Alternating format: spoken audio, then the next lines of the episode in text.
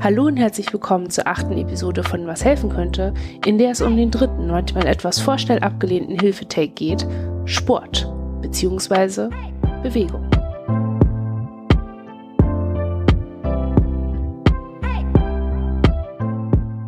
Auch in dieser Folge wird es nicht darum gehen, welcher Sport der beste ist, um mit Symptomen posttraumatischer Belastung umzugehen oder sich sonst wie zu optimieren. Körper sind verschieden. Körper haben unterschiedliche Möglichkeiten, in Bewegung zu kommen, zu sein, zu bleiben. Generalisierte Vorschläge wie geh doch ins Fitnessstudio, fang an zu joggen oder hast du mal Yoga probiert?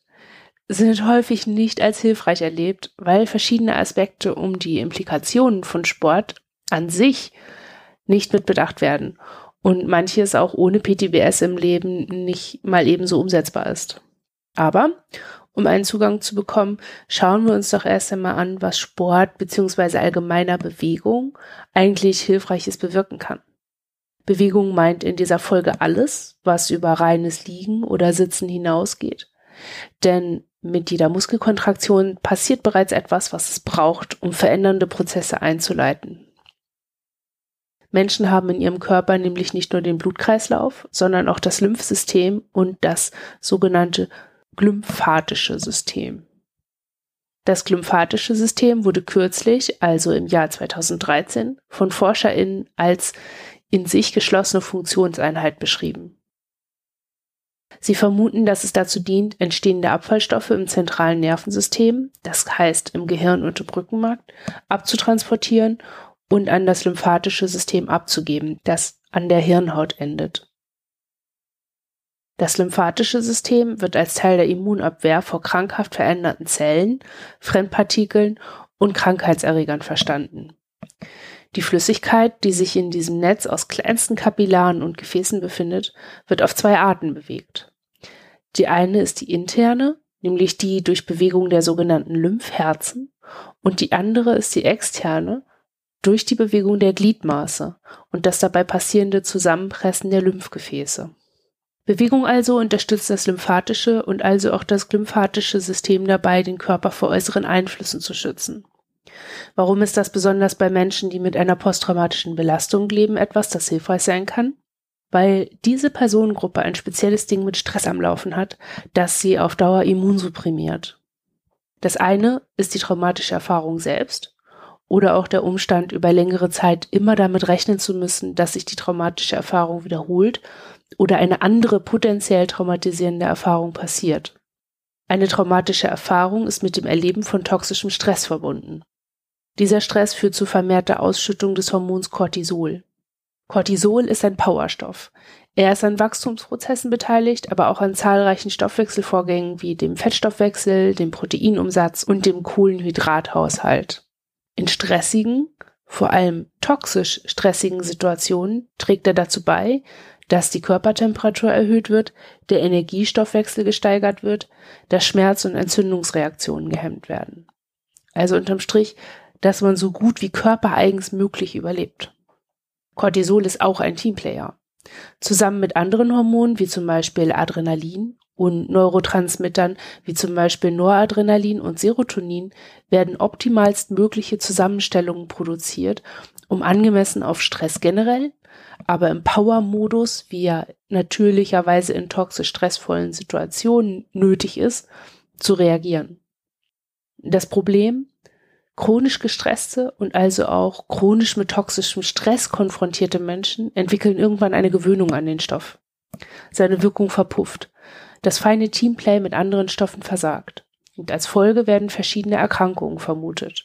Unter anderem Depressionen vom Typ Erschöpfungsdepression, verschiedene Stoffwechselstörungen, Diabetes und diverse Immundefekte.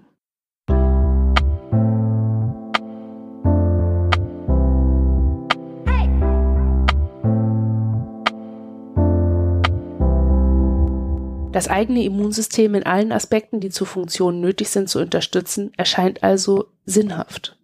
In dieser Episode konzentriere ich mich auf Bewegung als etwas, das einen Aspekt dazu beitragen kann mehr aber auch nicht.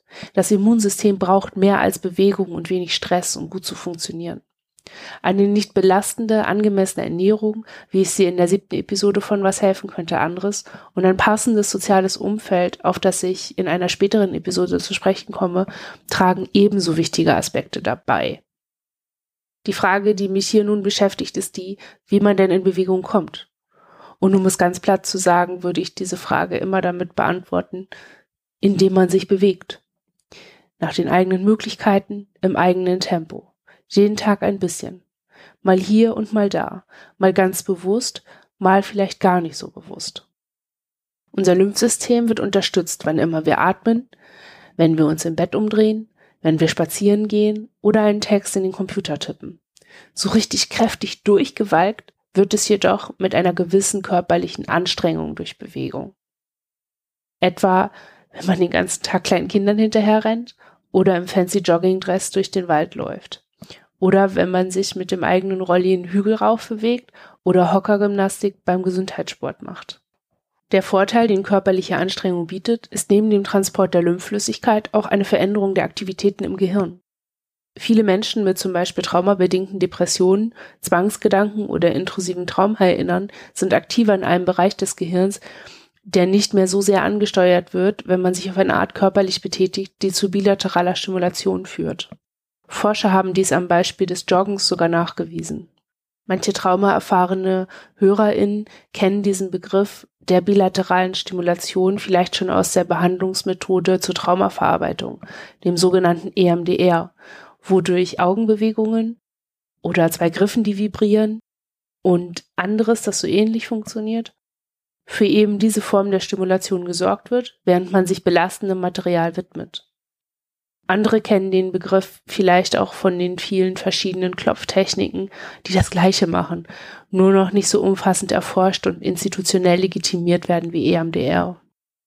Bilaterale Stimulation verschiebt das neuronale Aktivitätszentrum vom Cortex, wo platt und vielleicht zum Schmerze vieler Profis gesagt, das Denken, Grübeln und Selbstbewusstsein sitzt, hin zu dem Bereich, in dem die Motorik gesteuert wird, was auch im Selbsterleben dann so wahrgenommen wird.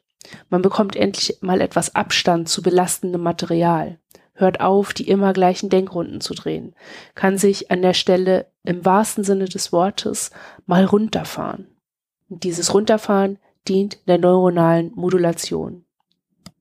Denn ob wir das wollen oder nicht, bringt man sich manche Dinge der eigenen Belastung auch selbst bei, beziehungsweise entwickelt bestimmte neuronale Netze, die Dingen, die später als psychische Störungen bezeichnet werden, dienlich sind. Dazu gehören negative Selbstbotschaften wie ich bin so schlecht, die Welt ist so schlecht, ich kann sowieso nichts, ich habe das ja auch oft genug erlebt und so weiter, genauso wie Zwangsgedanken oder geistige Vermeidungsstrategien. Das passiert nicht bewusst. Niemand entscheidet sich je bewusst dafür. Doch Menschen lernen durch Wiederholung und Wiederholung ist genau das, was ein neuronales Netz entstehen lässt.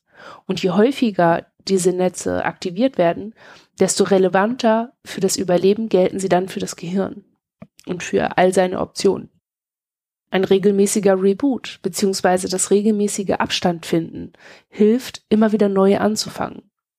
Wenn man vom Sport kommt oder vom Spaziergang oder vom Ausflug, bei dem man viel gespielt hat oder von lieben Menschen gedrückt wurde oder wenn man gerade Sex hatte, dann ist oft nicht das Erste, was man tut, sich sofort wieder im Modus der Depression, der Angstfurcht oder in so eine Gedankenspirale hineinzugehen. Zuerst bemerkt man die eigene Körperlichkeit, spürt der Erschöpfung nach oder auch der Entspannung. Und dann, genau dann, kann man eine bewusste Entscheidung mit etwas mehr Abstand zu Belastungen treffen. Hilfreiche Fragen können dafür sein, was mache ich jetzt? Was tut mir jetzt gut? Was hilft mir, mich gut zu versorgen? Wie kann ich dieses Gefühl so lange wie möglich aufrechterhalten? Dafür, um an den Punkt zu kommen, ist körperlich beanspruchende Bewegung gut und hilfreich und deshalb wird sie oft als Hilfe empfohlen. Jetzt ist es manchmal überfordernd, sich die eigene Bewegungsmöglichkeit zu suchen, die passt und auch länger ausgeübt werden kann. Wir sind im Moment zum Beispiel zu schwer, um einfach wieder mit dem Laufen anzufangen, wie wir das letztes und vorletztes Jahr auch ganz hilfreich fanden. Aber wir fahren auch gern Rad und fangen erstmal wieder damit an. Wir haben Schwierigkeiten damit angeschaut zu werden, beziehungsweise auf die körperliche Erscheinung oder wie wir etwas machen angesprochen zu werden. Das macht Fitnessstudios, Sportkurse und Gruppensport zu etwas, das im Moment überwiegend als noch nicht so richtig schaffbar von uns gedacht werden kann. Das hindert uns aber nicht daran, zu YouTube-Video-Anleitungen aktiv zu werden.